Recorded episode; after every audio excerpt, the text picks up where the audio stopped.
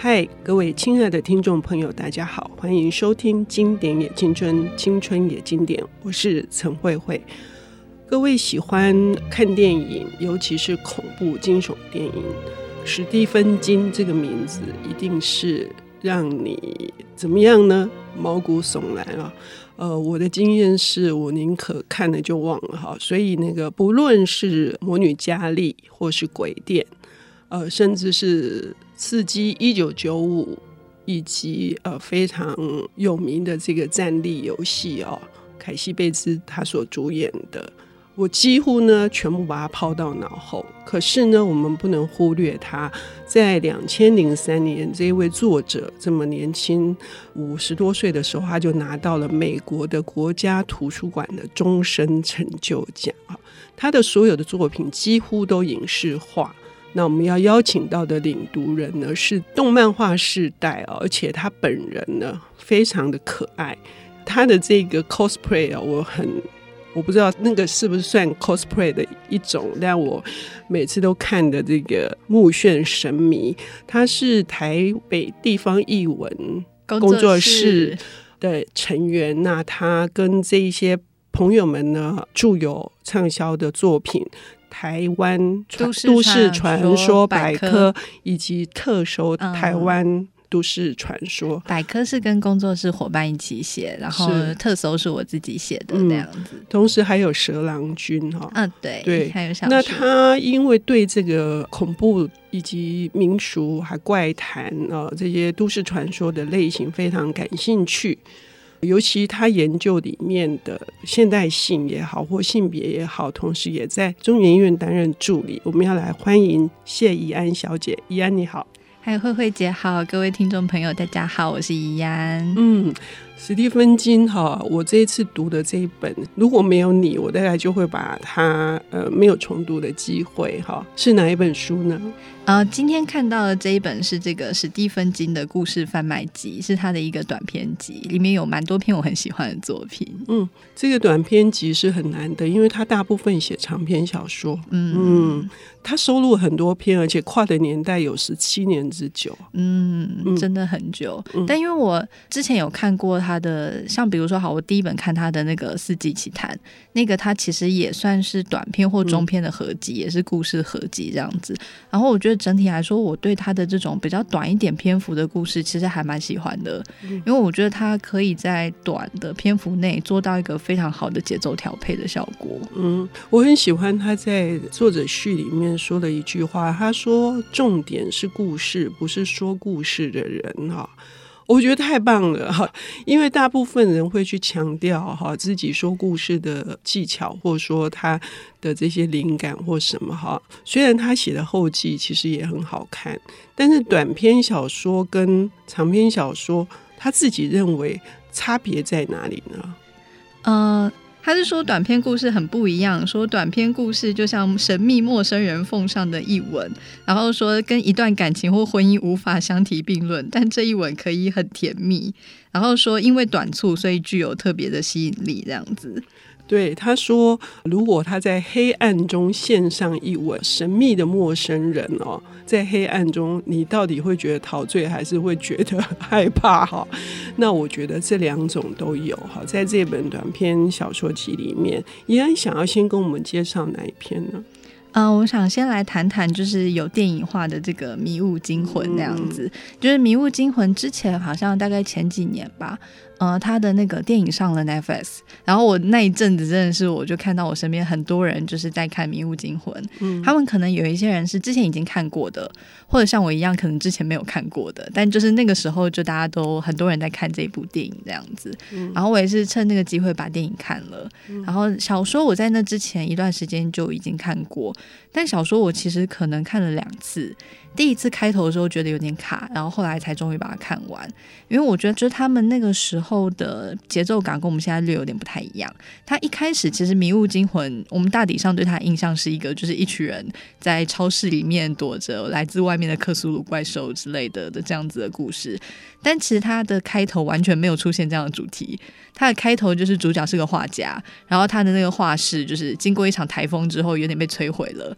然后就连家里就是也缺乏一些物资，反正就是一个灾后的情况，看起来是一个非常正常的灾难。就我们可能会对应想到我们要是家里发生台风啊之类的的情况。然后总之他要去超市采买物资，所以带着他儿子一去超市。然后接着才开始遇到一些奇奇怪怪的事情，而且那奇怪的事情是渐次显现的，所以在一开头的时候，并没有开始觉得说，嗯，这个故事好像蛮怪的，或有什么很引人入胜的地方。但我觉得接下来就是，反而这些怪事会慢慢的开始出现，而且并且让你觉得说，诶，怪事可能比他们预想的还要更加庞大。比如说一开始可能是他们就发现说，哎，门要是没有关起来，没有关好的话，可能就是那个会有怪物的触手伸进来。但因为外面是一片迷雾，所以完全不知道那个东西的本体是什么，就只能够看到这种迹象。我觉得这种就是很神秘的，然后完完全全不知道对方到底是什么的感觉，就是比起知道他是什么更加恐怖这样子。嗯。一开始的时候，这种现实的场景是在美国的呃他的家乡缅因州哈，那是一座湖上面会有一个立方体的迷雾。那个切角是平整的，是垂直的。那没有迷雾是这样，因为我们看到的雾都通常是不规则的形象，可是它却那样。但是呢，史蒂芬金没有特别强调，他只是稍微带过，所以我们很少会发现说，哦，那个蹊跷要发生。他只写说，作家心里好像是觉得毛毛的，然后有不好的预感，可是读者也跟着觉得好像有不好的预感，可是不知道什么。所以我觉得他的写作功力在这里展现的。非常的厉害，然后当那个触角伸进来的时候，超市里面那么多人，就会形成大家各有各的。对这件事情的想象，然后就派别出现了。这、嗯、这个是不是很厉害？嗯，嗯我还蛮喜欢他，就是他那个时候整个超市直接变成一个封闭的社会。嗯、但一开始会有些人就是想要逃出去，想要逃出去外面，然后就是想说拼一下，然后搭上车子离开。但他就是会看到那些人尖叫，然后就是被卷走啊什么，但又不知道到底具体发生什么事情，所以令超市里面的人非常恐慌。然后开始有人利用这样子的恐慌，变成新兴的宗教领袖这样子。然后这些新兴的宗教领袖，甚至有他的一些追随者，就变成这个宗教领袖就开始跟主角形成另外一个，就是形成两个派别这样子。然后他就是属于觉得那种，就是啊，这是上天降下来的惩罚，然后很那种很极端的，就是的那种宗教主义的那种类型。然后这个这个角色，我在看小说的时候，原本就已经觉得蛮讨厌的了。然后但看到电影的时候，更加觉得他超。超级讨厌，就是因为电影会让他变得更加更加的鲜明，然后就会觉得说：“哦天哪！”就是明明外面已经有巨大的危机，很多人已经被关在这边不能出去了，但是就是这个宗教领袖会把这个危机变得更加激化，因为你也不想待在里面。嗯，因为他会诉求一种仇恨，哈，就是说如果不听他的，他全部都是用一种恐吓式、预言式，是上帝降下的灾祸，是恶魔，哈，用这样的方式去。激化彼此之间的冲突，但是还有一个我觉得很妙的是，即使是这么毫不知情，外面到底究竟发生了什么事情，莫名所以的时候，人类还是想要拿一些事情来安自己的心。他在这个部分也写得很好，嗯嗯。那怡安从这个电影跟小说的那个差别哈，你同时看了，你觉得那个小说的结尾跟电影的结尾，你觉得是？我觉得这个完全是两码子事，可以跟大家分享一下。呃，小说跟电影其实，在前面大体上就是还算接近，然后我还蛮喜欢他的那个节奏感的安排，就是一开始是先看到触手，然后。就是并且有有人死了这样子。然后但是呢，接下来呢，冲突开始升高，就是一开始是有危机，但不出去好像就没有事情。但是接下来变成开始有虫进来了，然后在电影里面，我觉得这一段拍得还不错，就是他们跟这些虫就是在超市里面展开大战这样子，然后并且就是有一个矮子，就是他的那个枪法非常的神准，所以这个时候是一个可以让他展现的契机。然后他们有经过这样一场大战，然后这个是已经显然威胁已经进到整个超市里面来了这样。然后呢，就是在接下来下一步是超市里面的冲突升高，尤其是两派之间的冲突变得非常的高，然后就变得就是。使得主角，他们就会觉得说，势必要出去外面这样子，要不然在里面就是迟早感觉是会被杀掉。但出去外面呢，我会觉得说，就是整体来说，因为前面已经铺陈很久，就是外面就是一个很危险的地方，所以等到他们终于成功的避开那些，就是去到车上的路程当中可能的危险，到了车上，最后去到外面，看起来应该是一个走向自由的这个状况。然后小说里面留了非常强烈的悬念，就让他们停在旅馆里面，然后让这个主角把这一切写下来。然后他其实也不确定明天会怎么样，但他从收音机里面听到了一个音，然后他可能是类似一个地名。或者说类似希望之类的的这样子的音，所以他这边就显现说，这样子的结尾你可以有不同的诠释，它可以是希望，或它也可以只是一个单纯的无意义的词。但是在电影里面，它就是。呃，我们后面就去主角他开着车去到外面之后，我们有看到那样子的怪物，而且因为电影里面会给更明确的影像，所以我们就有看到它真的是一个庞然大物，然后就这样子走过去。然后我觉得这个可能是一个比较，也许最接近真相的一刻，但是在接下来就变得蛮吊诡的，就变成说没油了，所以接下来这群主角他们要选择就是最后的道路。然后在这边的选择，我觉得整体上来说，其实会这一段是多加的，然后会让观众。可能看完之后不会太好受，我看完之后是觉得蛮难受的，然后蛮想觉得说，我不能就承认小说版结尾嘛？为什么电影版要给我加一个这样子的东西？但是也是不少人给予这样子的结尾蛮高的评价，就是说它可能有一个很吊诡的效果这样子。所以我觉得这部分就是它可以说它是一个留待评价的一个结局，大家可以去看看。是小说跟电影的差异是值得玩味的啊、哦，应该也是作者同意的。所以读者读来会是有什么样的感受呢？我们休息一下，等一下回来。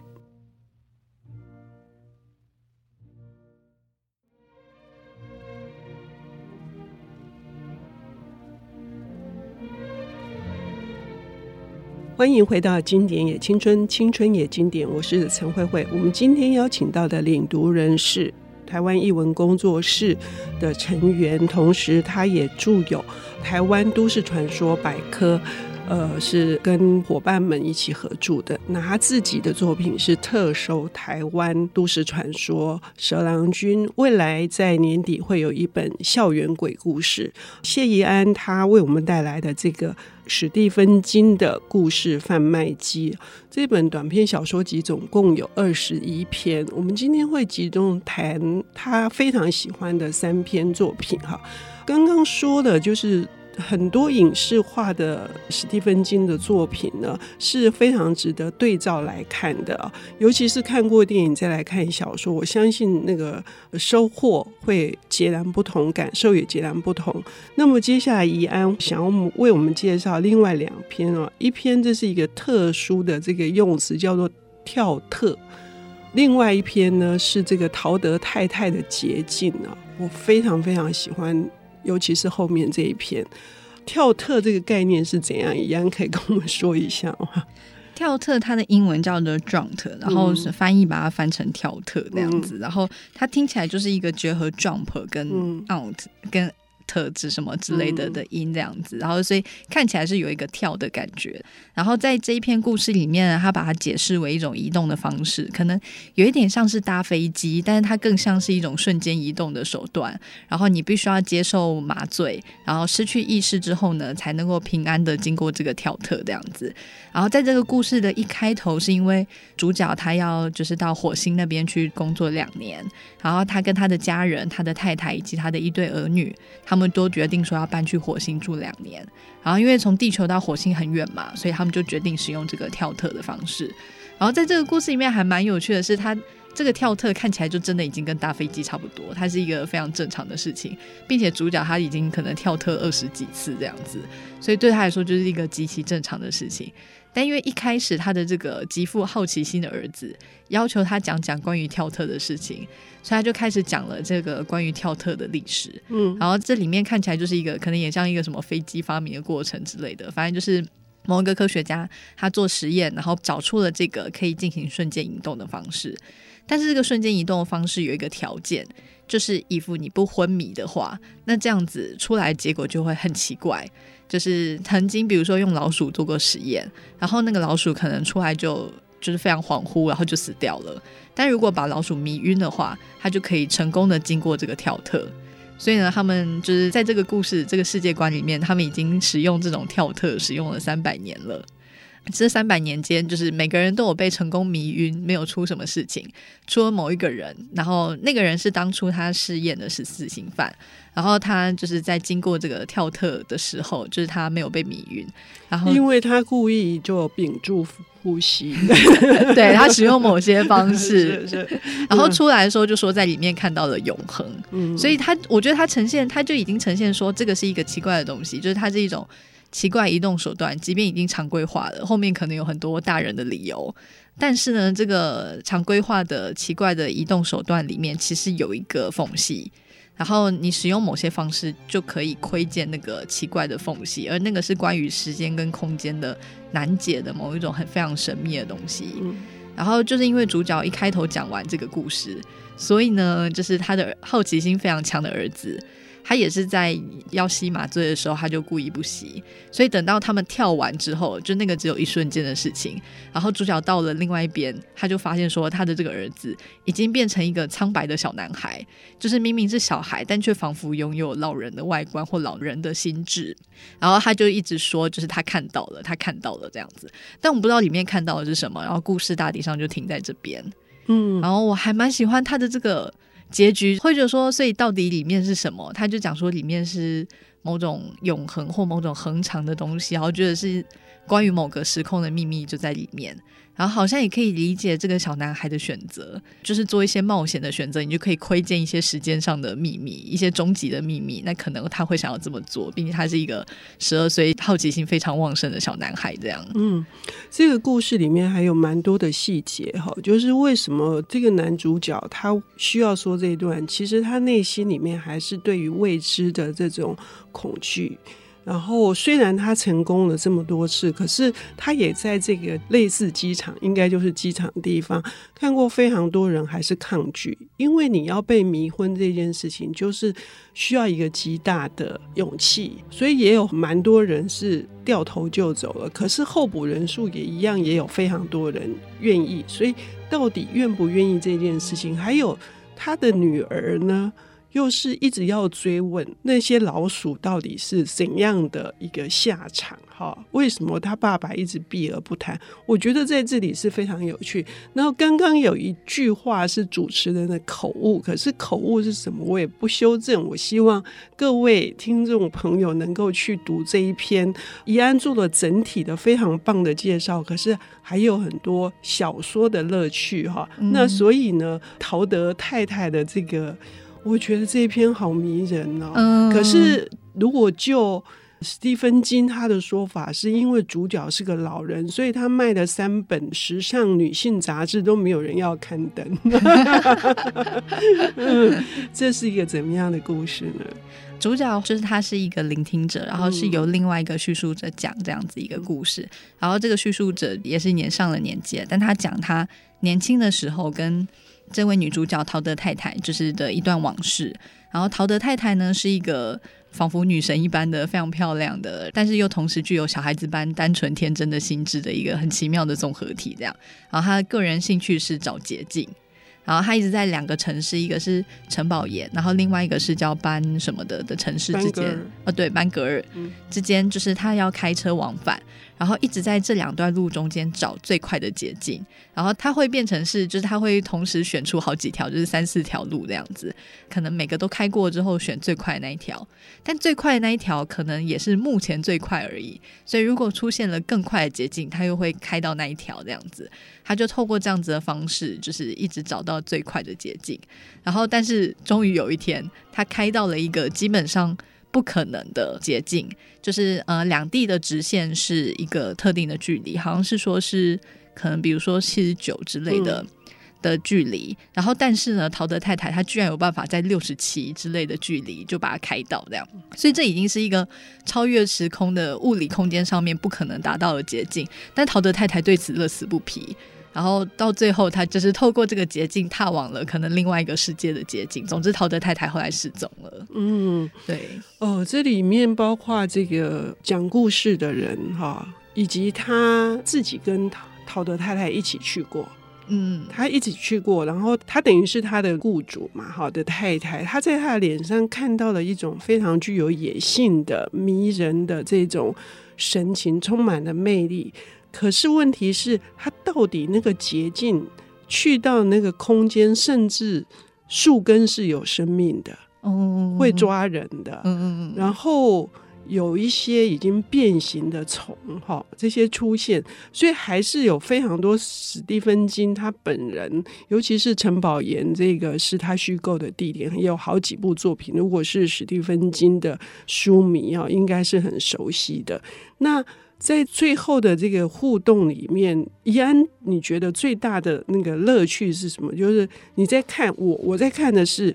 他跟这个女主角之间的暧昧，嗯，互动。然后他们在谈，女主角有一堆的地图，然后男主角认为不可能，但是女主角告诉他说：“你把它折起来，你把它一折两折，其实原来的七十九公里。”很可能会缩短到三十几公里，这是我读来，我觉得对，我从来没有这样想过这件事情。我觉得史蒂芬金他可以把这些东西扭曲变形，带我们到另外一个充满的奇想的一个地方。那怡安，你读的乐趣是什么？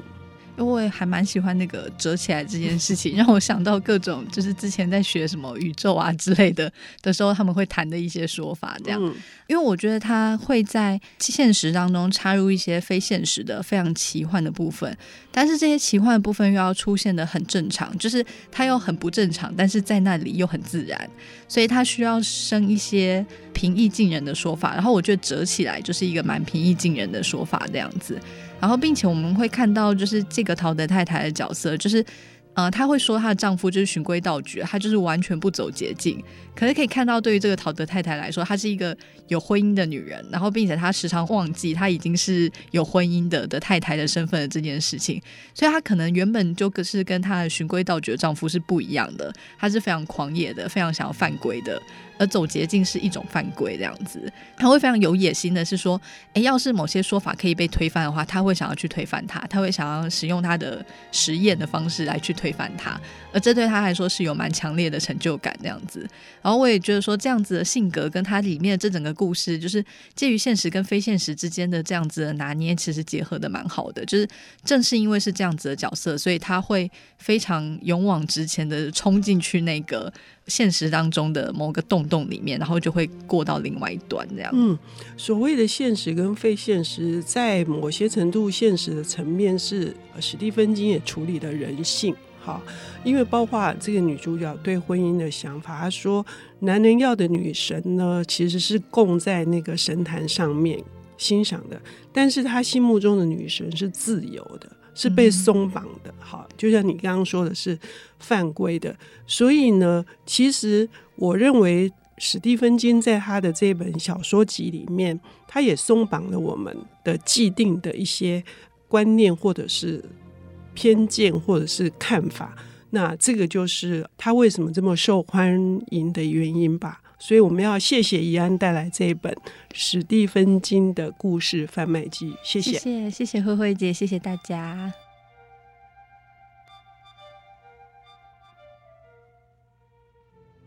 本节目由 IC 之音与瑞木读墨电子书联合制播。经典也青春，与您分享跨越时空的智慧饗宴。